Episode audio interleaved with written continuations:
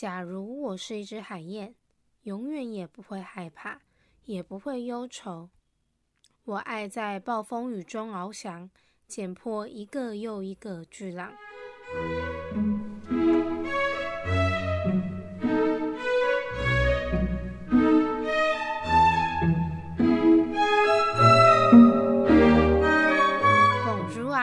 这里是五时五刻，让你了解更多关于武道的大小事。我是芊芊。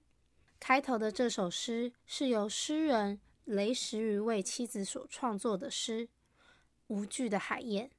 而他的妻子是谁呢？就是我们今天的主角蔡瑞月老师。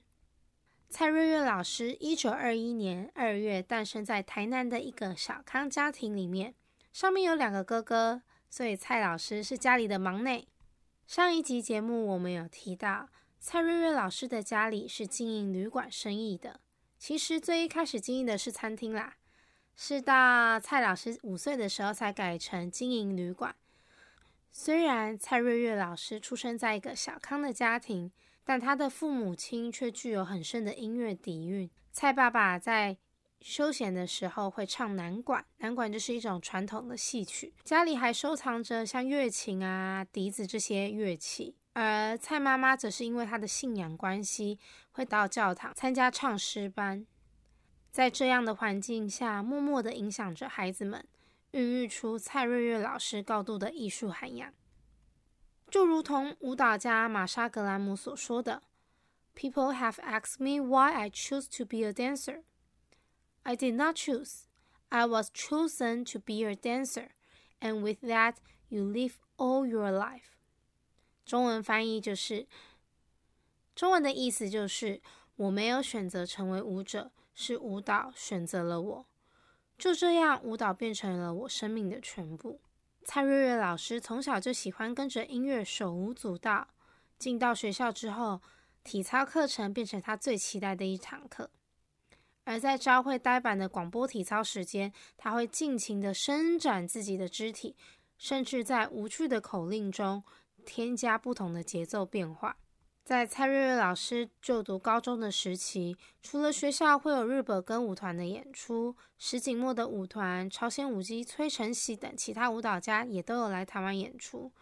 不过，在日治时期的学生是不可以私下随便看演出的。所有的演出都需要经过学校带学生去观赏，也就是说，学生所接触到的演出是已经被学校先审核过的。当然，学校只是表面呐，背后主宰的人其实就是当时的日本殖民政府。如果你看的表演不是学校带你去观赏的，被学校老师发现是会被记过的哦。那时候的老师啊，会不定期的去剧院里面巡堂，抓那些违反规定的学生。不知道现在的高中生还有没有教官在巡堂呢？你就想想看，在看电影或者是看演出的时候，教官学校教官会到剧院里面去抓那些违反规定、看没有被学校允许的片子。这样的生活，我们现在的人应该很难想象吧？结束高中的学业之后，因为家庭的因素，蔡老师并没有马上出国学习，他是先到学校教书。教了一年之后，他还是忘不掉想要学舞的梦想，他就写信到了日本石井墨的舞蹈学校。不久之后，就收到入学通知。蔡瑞月老师独自搭上往日本的船，漂流到日本这个异地，开始他的舞蹈闯荡之旅。在石井墨的学校里面，芭蕾是他们术科的主要科目，另外还有体能、律动以及小品练习。偶尔还会有化妆课跟游泳课来辅助。小品练习在这边跟大家说明一下，毕竟有些听众并不是具有舞蹈背景的人。小品通常就是舞作中的片段练习，像是芭蕾舞剧中就会有独舞。而石井木舞蹈学校的律动课，就像我们现在的即兴课、舞蹈创作课程。你以为他们在学校里面只有跳舞吗？不，他们也有学习学科，包含国语。想当然，在日本的国语就是日文喽。数学、历史、美术、音乐，还有一科很特别，是法语。但在蔡老师进入学校不久之后，战争就爆发了。在二战的时期，因为政治的因素，日本地区比较兴盛的舞种是来自德国的现代舞，并非芭蕾，所以以现代为主的石井墨舞团几乎就在日本称霸了。身为学生的蔡老师，就随着石井墨的舞团赴南洋进行绕军的演出。在石井墨的学校待了四年之后，蔡瑞月老师进入石井律的舞蹈研究所。石井律是石井墨的徒弟，年纪比较轻，所以他对创作十分有热情。石井律老师就带着蔡瑞月老师探索舞蹈创作的新天地，带给蔡老师很多影响。但随着战争越来越激烈，日本军节节败退，蔡老师忍痛放下他的武道发表会，在一九四六年坐上最后一艘从日本开往台湾的船，在船上他创作了一首叫做《印度之歌》以及《兰奈兰台湾》。我台语不是很好，不过应该还可以听得懂吧。回到台湾之后，蔡瑞瑞老师开始在各地授课演出，并在忙碌的生活中遇见他一生的牵挂以及挚爱雷石瑜。雷石瑜遇见蔡老师之后，就大力支持他的舞蹈事业。两人相像的性格也使得他们越走越近。在二二八事件爆发后的三个月，这两个人结为夫妻。但是，二二八事件之后，国民政府开始大力要求去日本化，然后再中国化。矛盾的是，居住在台湾的人不可以跟中国有联系。但当时有两位香港人想要来台湾跟蔡瑞瑞老师学舞，在短暂来台湾跟蔡老师学习之后，就回到了香港。但他们在之间还有书信的往来。他们邀请蔡老师到香港授课。没想到这封信却改变蔡瑞瑞老师的后半辈子。就在某一天，她的丈夫雷石瑜被两位陌生人带走之后，就再也没有回到家中。蔡老师到处奔走，只为拯救心爱的丈夫，但雷石鱼最终被遣送回了中国大陆。雷石鱼被送走不久之后，蔡老师也被两名陌生人带走。大家应该也可以想到后面的结局是什么了。蔡老师先是在台北的监狱关了一阵子，后来就被送到了火烧岛。火烧岛就是我们现在所说的绿岛。大家如果对绿岛有一点基本了解的话，它在戒严时期是关政治犯的地方。关于火烧岛的生活如何，我推荐大家可以观赏一部电影，叫做《流麻沟十五号》。在去年还是前年上映的吧？那呃，在这个流麻沟十号，在这部电在这部电影里面的人是虚构的，但是他们里面所发生的事情是真实的，在当时是真实发生过的。虽然蔡老师在监狱中，但他不会停止舞蹈。他就会带着其他女囚犯伸展身体啊，而监狱的长官们也会要求蔡老师编排晚会演出。那边有一个地方叫做燕子洞，燕子洞是一个海石洞，那就变成他们练习的地方。在流麻沟十五号中也可以看到这个场景哦。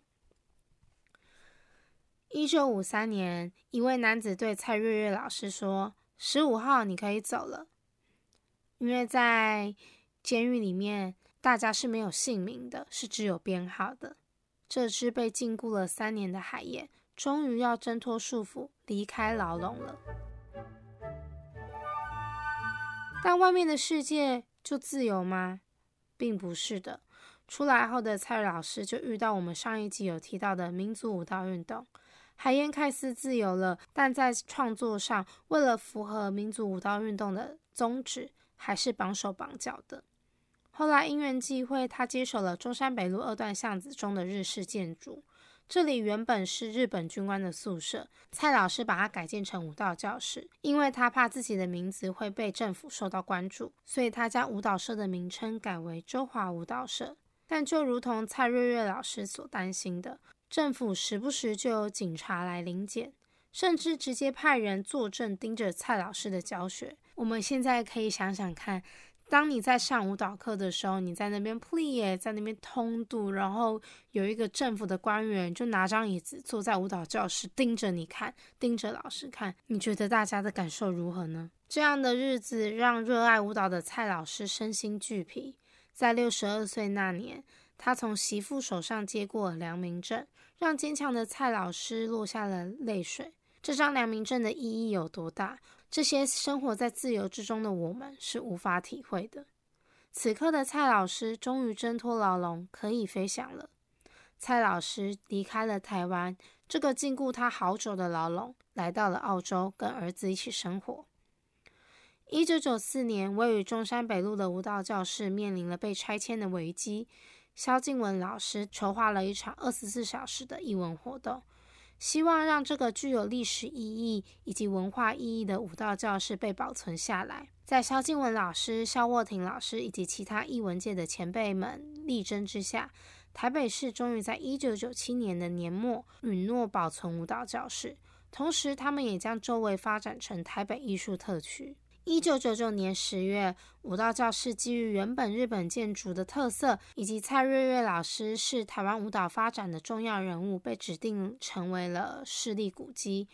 蔡老师开始回到台湾进行他的舞蹈作品重建，但命运就是很爱开玩笑。就在同一年同一月，才刚被指定为市立古迹的舞蹈教室就被恶火吞噬，化为灰烬。不过，就如同蔡瑞瑞老师的人生以及他一贯的人生态度，不管人生再困难，他都没有因此放弃了舞蹈。他继续进行他的舞蹈作品重建计划，而古迹也在多年后修复完成，变成了我们现在所看到的玫瑰古迹，并由蔡瑞瑞文化基金会管理。蔡瑞瑞老师的作品，我并没有实际参与过，只有在台下观赏过。但现在我要邀请一位重量级的人物来跟我们分享他参与蔡瑞瑞老师作品的经验。刚刚我们是从历史的面向来了解蔡瑞瑞老师的人生，现在我们就从舞作的面向来了解这位对台湾舞坛有着重要影响的人物。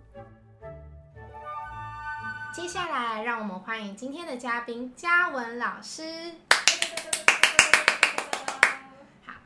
我跟老师呢曾经合作一个 case，然后我就觉得这老师十分谦虚，而且是非常温柔的。特别感谢嘉文老师今天愿意来本节目分享他的经验以及故事，而且老师你是节目的第一位来宾哦，拍拍手。老师可以请你跟听众自我介绍一下吗？很开心今天可以倩倩老师呃邀请我来跟大家一起来分享蔡老师的一些小故事啊，或者是一些舞蹈上面的作品的分享。那刚刚倩倩老师就讲说，呃，他觉得我是一个非常谦虚而且又温柔的老师。其实我有一点点觉得，我其实没有很温柔诶，我其实蛮。蛮讲话也是蛮直接的，所以这这个温柔老师可能比较不适合放在我身上哦。但非常谢谢芊芊，觉得我是一个很温柔的老师，非常感谢芊芊。好，然后嗯，很荣幸就是可以来当这边的第一位来宾。那接下来有什么样的任何的问题，请芊芊老师可以尽量回问我。老师，那请你跟观众自我介绍一下好吗？好，没问题。我跟大家稍微自我介绍一下。那其实，呃，我是从小就开始学舞了。那学舞的契机其实就蛮普通，就是因为我姐姐在跳舞，所以我就无缘无故就这样被推进去跳舞了，然后就跳跳跳跳跳到现在。那至于说，呃，因为我们后面会讲到蔡老师的一些小故事，或者是他的一些舞蹈作品，那我就直接从我。呃，哪一年进去蔡瑞月的舞蹈研究社？这样子讲可能会比较让大家了解，比较不会不会那么的离题。那我是从二零零七年的时候我才进去呃玫瑰古迹。那我为什么会进去玫瑰古迹？是因为那时候刚好蔡瑞月有一个国际舞蹈节，是第二届的国际舞蹈节。那他们刚好在找一位舞者，我就。因为同学的介绍，所以我就进去了呃舞团里面跳舞。那其实这一跳就一直跳跳跳跳跳到现在还在那那个地方，所以其实基本上对一些蔡老师的小故事啊，其实都有一些稍微的基本的认识。老师，既然你在蔡瑞瑞老师的玫瑰古迹里面工作了十几年，我想关于蔡瑞瑞老师的作品，你一定很熟悉。我有几个问题想要询问。我想对于年轻一辈的舞者，对于蔡瑞瑞老师的作品并不是很熟悉。请问老师，您可以分享一下您最喜欢是哪一个作品呢？然后为什么？呃，其实蔡老师的作品，我并不是一开始进去舞团里面就开始接触到了，我是先去跳其他大师的作品，然后后来因为一直很喜欢那个环境，所以持续在那边。呃，继续跳舞，所以呃，肖沃婷老师，也就是蔡老师的媳妇儿，呃，就开始给我一个机会，让我有办法啊，有一个机会可以去去接触蔡老师的一个作品。那我第一个参加的作品，蔡老师的作品是《追》，呃，是讲述一位原住民的猎人，他在打猎的时候遇到了一只鹿，那其实那一只鹿是一只神鹿，它在。过打猎过程当中，它一直让猎人抓不到它，目的是为了要带领这位猎人找到他们族人的下一个栖息地，也就是日月潭。所以这是一个神话故事的一个作品的表现。那刚刚芊芊老师问我说，我最喜欢蔡老师的作品是哪一个？呃，基本上我可能最喜欢的应该会是我。后来我忘记是哪一年了，我开始跳蔡老师的《印度之歌》，也是刚刚芊芊前面应该都有介绍过，说蔡老师从日本回来的时候，在船上所创作的一个舞蹈《印度之歌》。那那一个《印度之歌》其实是算是我们台湾的第一支现代舞。那为什么会很喜欢那一首？因为如果有机会大家有看到，或者是在呃 YouTube 稍微去搜寻一下，应该会看到一些影像。虽然那些影像可能是后来的舞者所演绎的，但其实你可以看到那整个服装，然后还有整个氛围。你要想那时候是在一九四六年的时候，所以那个是一九四六年的作品。如果放到现在二零二四年来看的话，我相信很喜欢跳以及很喜欢欣赏舞蹈的人会觉得说，就算现在放在二零二四年来看，你也不会觉得它是一个很。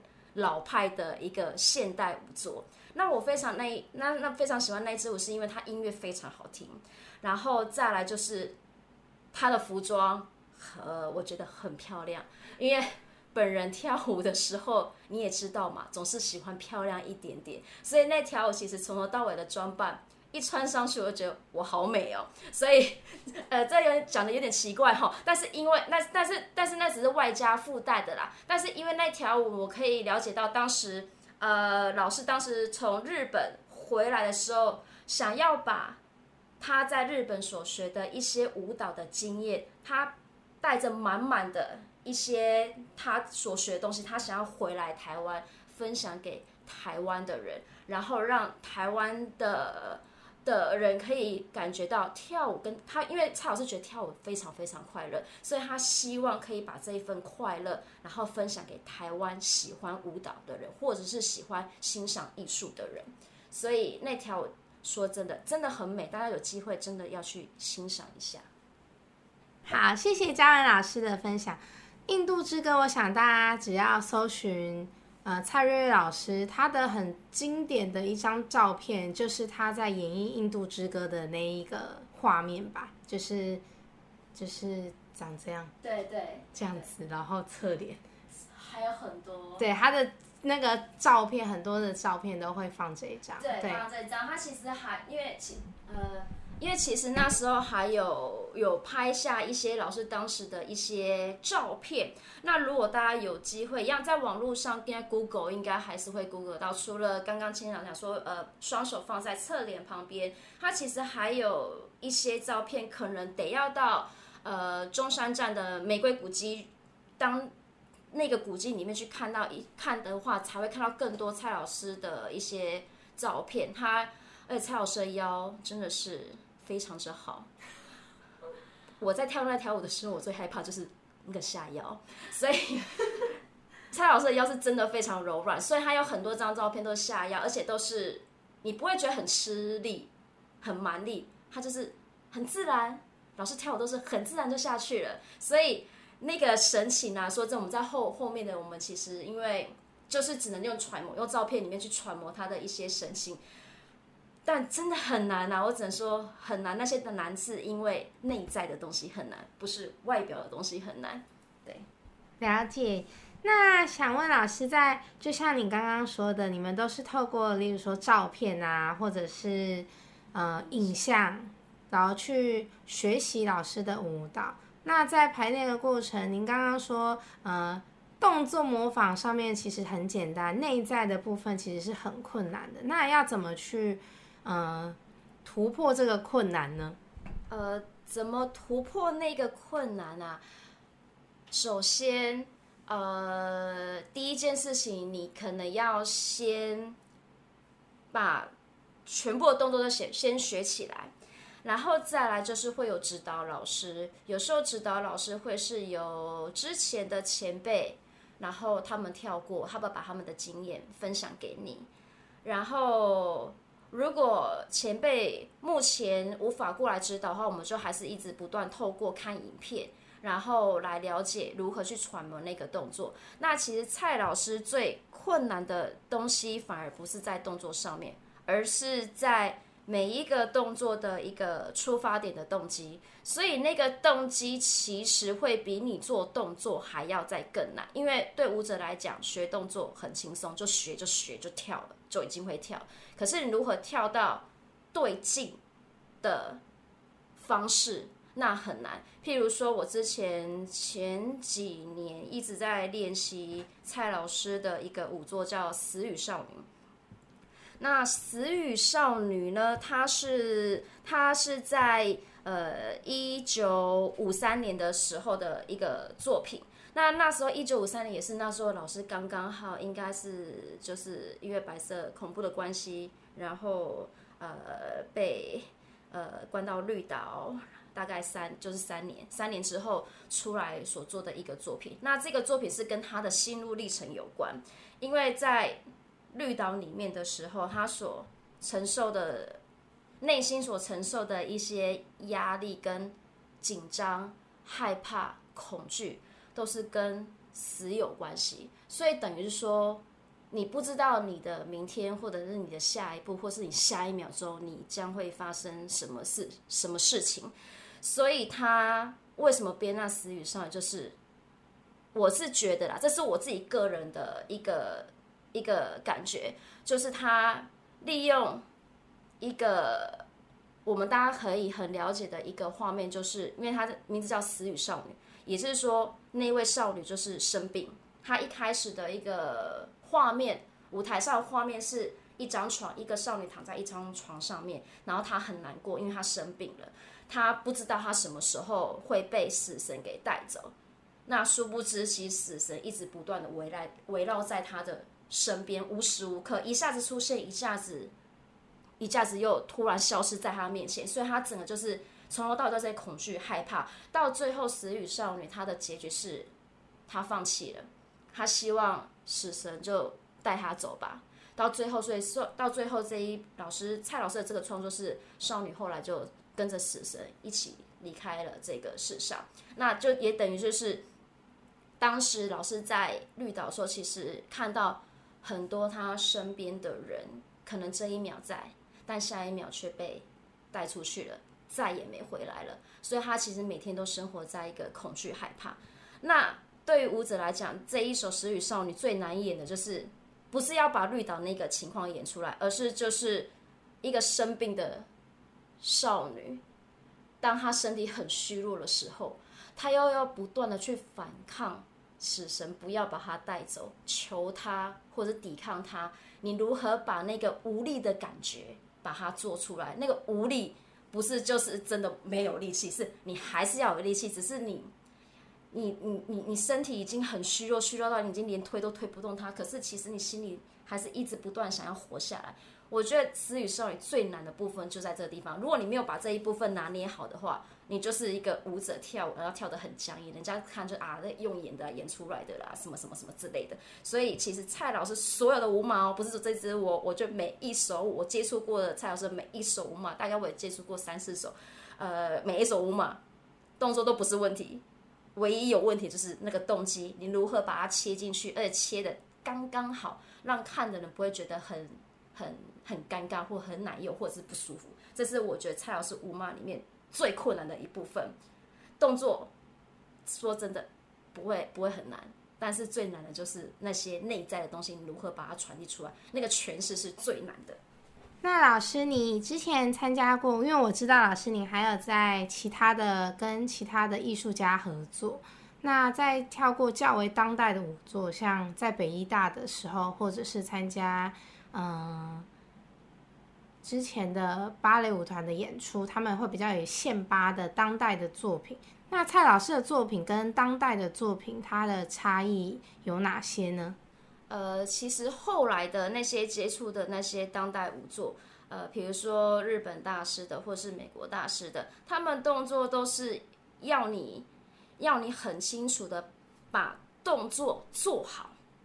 动作做好的意思就是，比如说像玛莎格兰姆，你要做它某一个 contraction 的时候，不管是 deep contraction 还是 soft contraction，你一定要把 deep 跟 soft 做清楚给人家看。那蔡老师的东西，他就是我刚刚前面有讲过的，他就是他的动机会大过于那个动作，所以其实从头到尾，当你在跳蔡老师的舞的时候，你真的不可以把自己当成是一个舞者，你要把自己当成。又是演员，又是舞者，然后你就是生活在他已经帮你架构好的那个故事里面，你才能够把呃蔡老师的舞作可以完整的表达出来给观众看。那蔡老师的东西，其实如果大家以后有兴趣要看的话，嗯，也是一样，在 Google 上面可能有，但是可能没有到很多。如果说有机会，呃，玫瑰古迹那边还有演出的话，大家可以去。看一下蔡老师的舞作，嗯，他的东西虽然都是在很早期的，可能我们都还没有出生的年代，一九五几年的，一九四几年的，可是真的放到现在二零二四年来看，到现在都还是真的很好看。除非你是那种只追求技巧性的表演的人的话，那我就会很生气的跟你讲说，呃，那那你就。可以不用看，如果你是喜欢看技巧性的。可是如果你是属于那种你喜欢看有故事性的，呃，让你会有启发的，或是让你会有感动的，那我非常建议，其实你们可以去有机会去欣赏蔡老师的舞马。